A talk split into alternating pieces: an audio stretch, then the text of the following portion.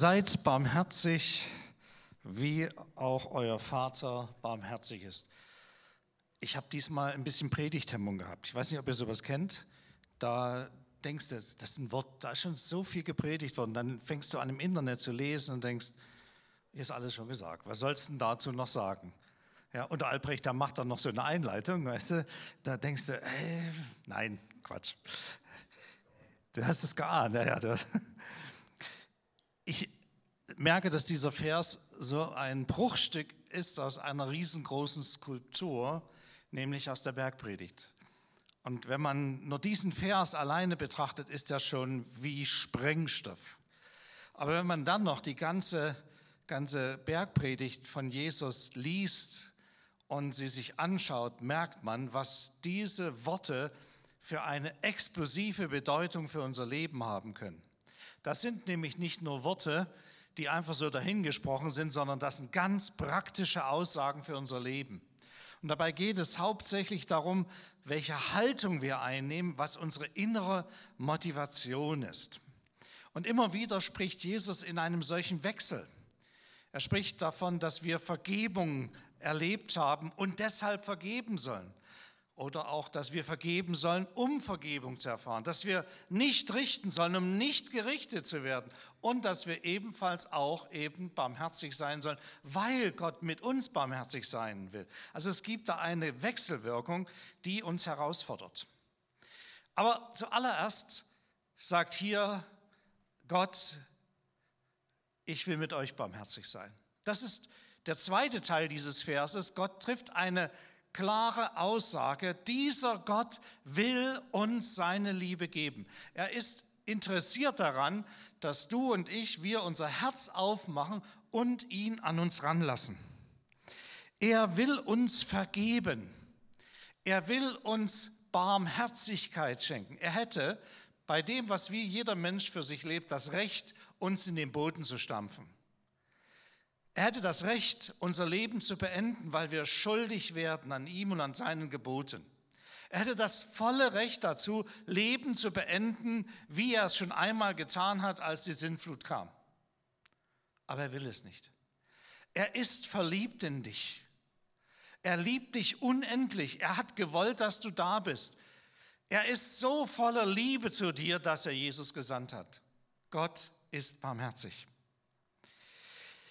Wenn wir dieses Wort, dieses hebräische Wort, was Jesus vermutlich gebraucht hat, uns anschauen, dann steht da Rahamim und das, wenn man es wirklich übersetzt, heißt eigentlich Gebärmutter.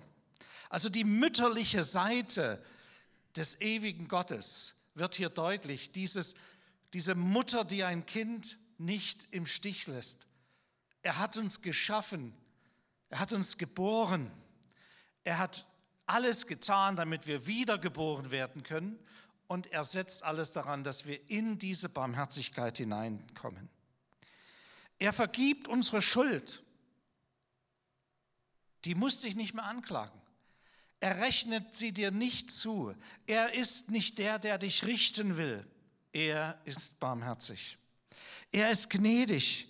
Sein Herz ist bei den Elenden, bei den Verfolgten, bei den Entrechteten, bei all denen, die oft hinten runterfallen. So ist Gott. Und wenn wir die Bibel lesen, dann können wir das durchgängig feststellen, dass Gott ein Herz voller Liebe hat zu den Menschen und zugleich Recht wiederherstellen will und damit auch andere, die Recht beugen, richtet. Er möchte das nicht, aber er tut es. Gott ist so liebevoll, so voller Liebe, dass er es nicht ausgehalten hat, dass wir Menschen vor die Hunde gehen. Und deswegen ist er gekommen in Jesus. Das ist die alte Botschaft, aber wenn man sie sich auf der Zunge zergehen lässt, wenn man sie mal richtig bedenkt, merkt man, was da für eine, eine unwahrscheinliche Mutter- und Vaterliebe Gottes da ist. Bitte habe jetzt keine Angst, dass ich jetzt eine feministische Theologie abrutsche. Gott ist alles in allem. Und wir haben genügend Bilder für beides. Jesus spricht von einem Vater. Wenn man es ein bisschen zugespitzt formuliert, könnte man sagen, Gott ist menschlich. Er wird Mensch. So barmherzig und so liebevoll, wie Gott uns begegnet, ist es eigentlich völlig logisch, dass Menschen, die mit ihm leben, die Jesus nachfolgen, die Gott erlebt haben, dass sie ebenfalls diesen Wesenszug, diesen Charakterzug Jesu Gottes in ihrem Leben haben möchten.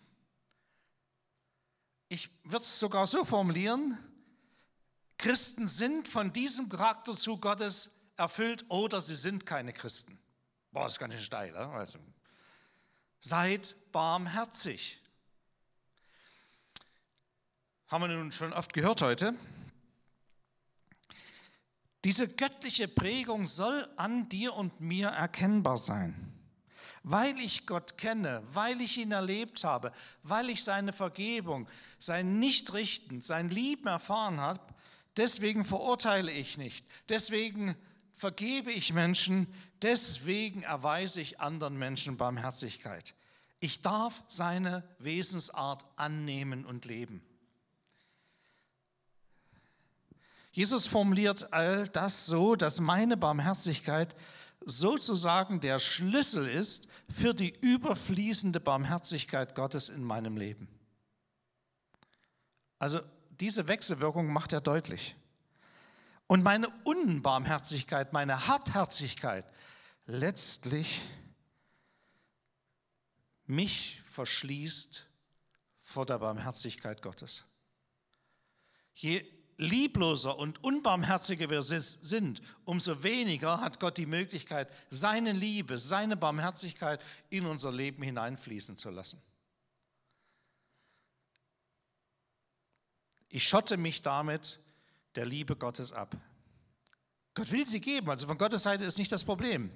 Aber je mehr ich hart werde in mir und ungerecht und lieblos, umso mehr hat Gott eine Blockade in mein Leben zu wirken. Dass er dennoch häufig mir Menschen in den Weg stellt, die seine Liebe mir zeigen, ist reine Gnade. Ist absolutes Geschenk, ist dieses Nachgehen Gottes. Nun ist die Frage, was meint denn eigentlich Barmherzigkeit, wenn wir dieses Wort hören, seid barmherzig? Es ist eine Eigenschaft des Charakters. Es ist ein Wesenzug meiner inneren Welt. Ich kann hartherzig sein und süßlich barmherzig daherreden. Das klingt alles so wunderschön, aber im tiefsten meines Innern bin ich von Macht und Kontrolle besetzt und habe die Macht nicht an Gott abgegeben, sondern möchte sie selber behalten.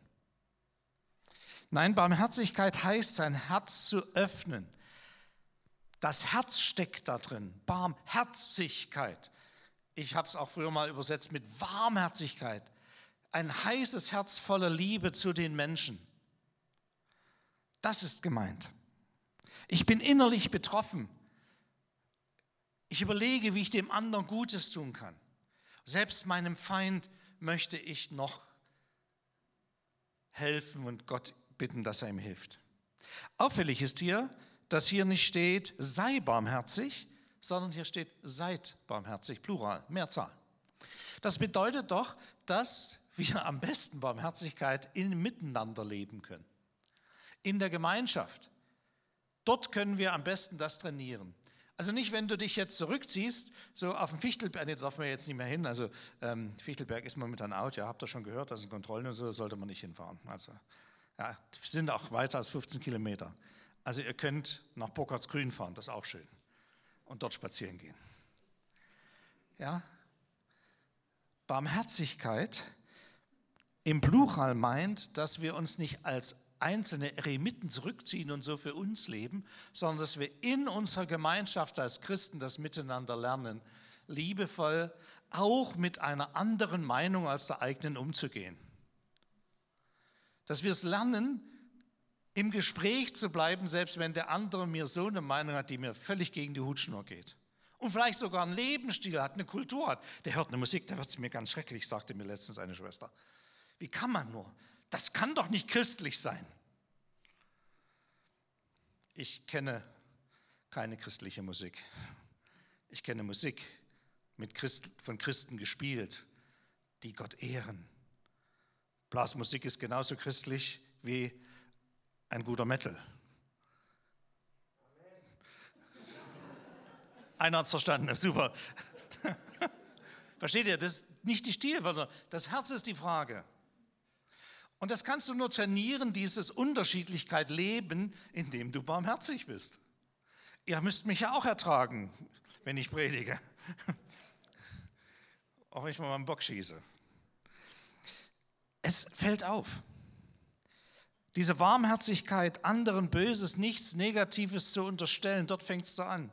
Wo ich immer schon auf der Lauer liege und denke, na, was hat er denn jetzt wieder? Will er mir da eine reindrehen und so? Dieses Denken ist unbarmherzig wo ich dem anderen nicht frei begegne und meinem Bruder und meiner Schwester erstmal vertraue und denke, die kann es doch gar nicht, die hat doch denselben Geist wie ich bekommen, die kann doch gar nicht negativ denken. Und sollte sie es trotzdem tun, Herr, hilf ihr und ihm.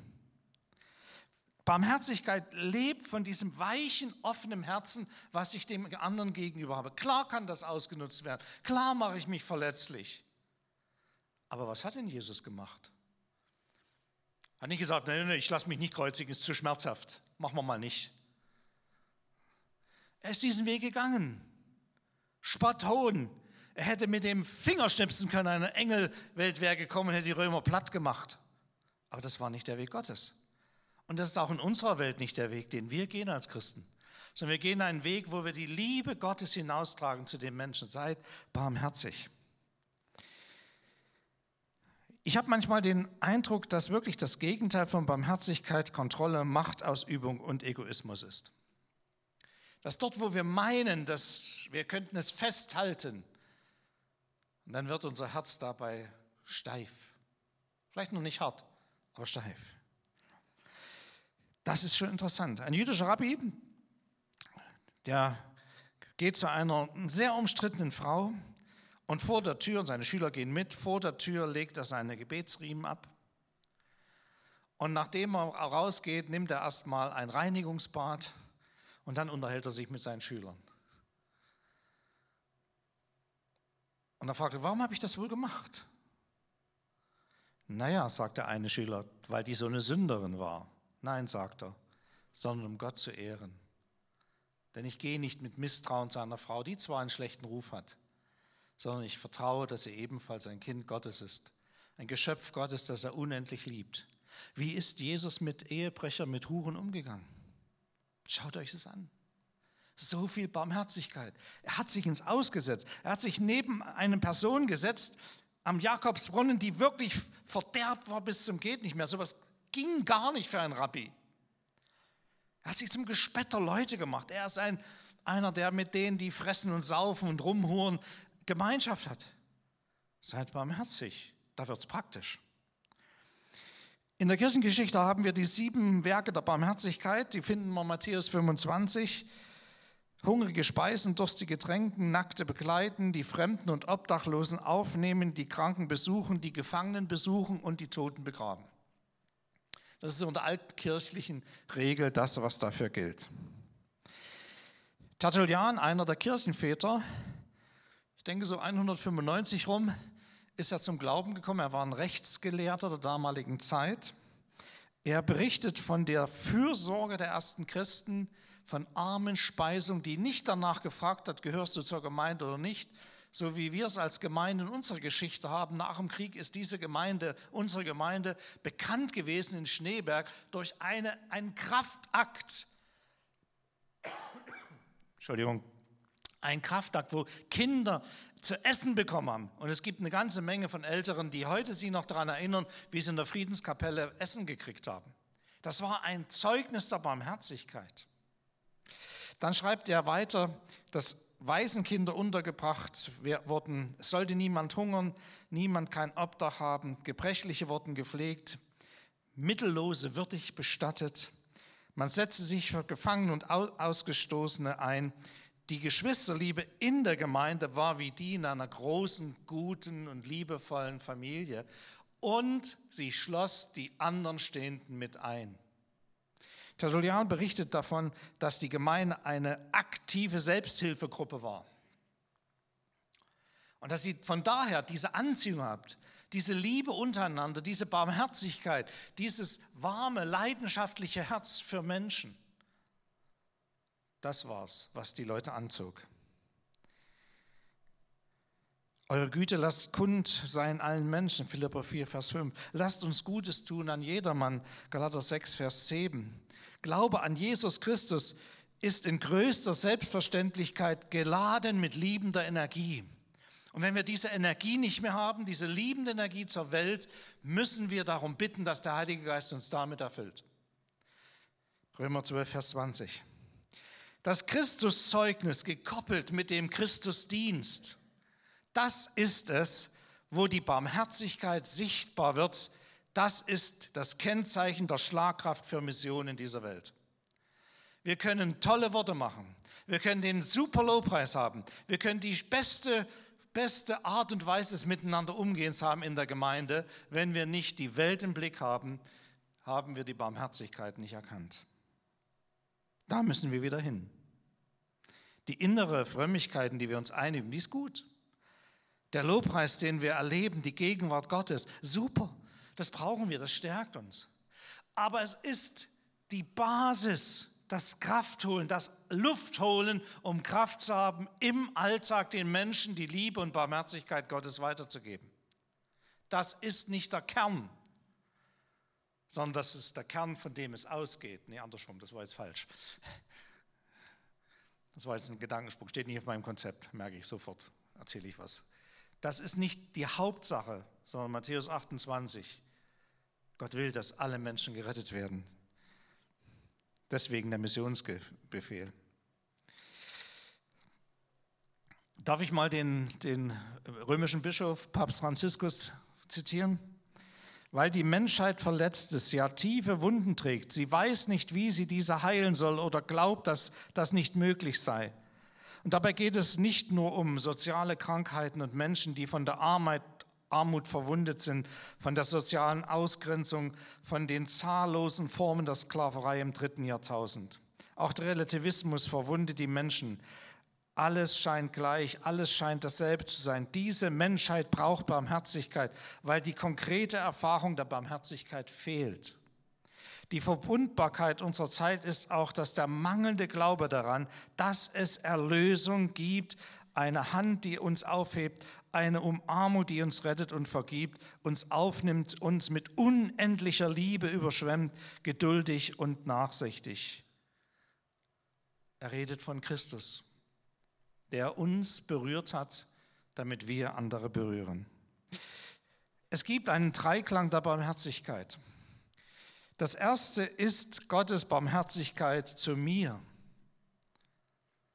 die ich annehmen muss und die ich glauben muss, dass er mir vergeben hat, dass ich ein neuer Mensch bin, die Identität in Christus eine neue Kreatur ist. Die andere Ebene ist die Barmherzigkeit zu meinen Mitmenschen. Und die dritte Ebene ist die Barmherzigkeit zu mir selbst. Ich habe vor einigen Jahren eine Frau getroffen, Ende 40. Der Vater war verstorben, die Mutter hatte einen Schlaganfall und war einseitig gelähmt. Die Frau war verheiratet, die Kinder waren aus dem Haus. Sie hatte so die Vorstellung, jetzt kann ich nochmal neu im Berufsleben starten und dann ist die Mutti krank und von der Mutter kommt die Forderung, du musst mich pflegen. Und da du barmherziger sein musst, musst du mich pflegen. Und diese Frau engagiert sich für ihre Mutter und sie, sie rastet fast aus vor, vor Engagement. Aber über die Länge der Zeit merkt sie, die Forderungen der Mutter werden immer mehr. Du musst noch das und du musst noch jenes und dieses passt nicht, jenes passt nicht.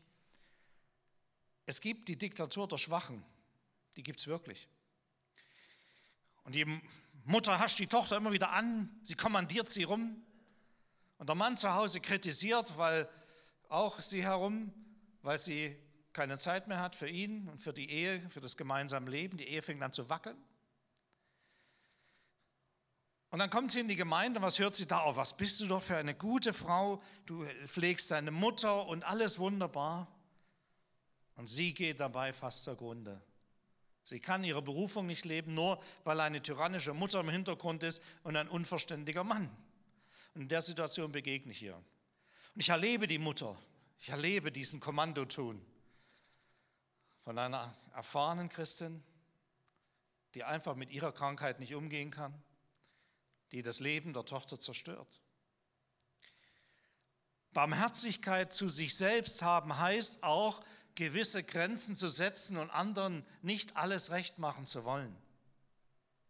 Barmherzigkeit zu sich selbst bedeutet, dass ich selber schauen muss, Gott, was willst denn du mit mir? Nicht, was wollen die anderen, was sie meinen, dass du willst, dass ich tun soll, sondern was sagst du mir? Sie hat dann einen Pflegedienst dazu genommen, das wollte die Mutter überhaupt nicht, geht ja gar nicht und hat dann Freiräume gehabt, hat mit dem Mann über die Situation nochmal gesprochen, hat sie viel stärker unterstützt und sie ist wieder in den Beruf gegangen und sie hat ihre Berufung gelebt. Barmherzigkeit mit sich selbst. Gott ist freigebig, gerecht und freundlich und seine Menschen können das auch sein, freigebig, gerecht und freundlich. Das Urteilen überlassen wir den Gerichten. Da sitzen Menschen, die sind dafür ausgebildet. Wir sind ja 80 Millionen Virologen mittlerweile geworden. Ich weiß nicht, ob ihr das wisst. Ja? Also, wir haben alle Ahnung. Wir wissen das ganz genau. Und die Wissenschaftler sagen uns, dass sie nicht so viel wissen. Und dann beurteilen wir andere, die eine andere Meinung haben. Seid bitte barmherzig, sagt Jesus. Seid barmherzig mit den Menschen, die den Bogen der Alltagsregeln überspannen. Natürlich setzt ihnen Grenzen, wo sie euch unbarmherzig begegnen. Wenn ich barmherzig mit mir selbst bin, kann Gott auch barmherzig sein in meinem Leben. Manchmal stehen wir ihm ganz schön im Weg. Ich kann mich wichtig nehmen, ohne dass ich mich, ohne dass ich mich wichtig mache. Ich kann darauf achten, dass ich wirklich als Mensch in meiner Berufung lebe, in meiner Identität. Wenn ich mich in den Strom von Gottes Barmherzigkeit stelle, werde ich barmherzig mit mir und auch mit anderen. Wenn ich auf Augenhöhe barmherzig zu anderen bin, öffne ich mich für Gottes Barmherzigkeit und werde barmherzig auch mit mir. Seid barmherzig, wie euer Vater auch barmherzig ist. Amen.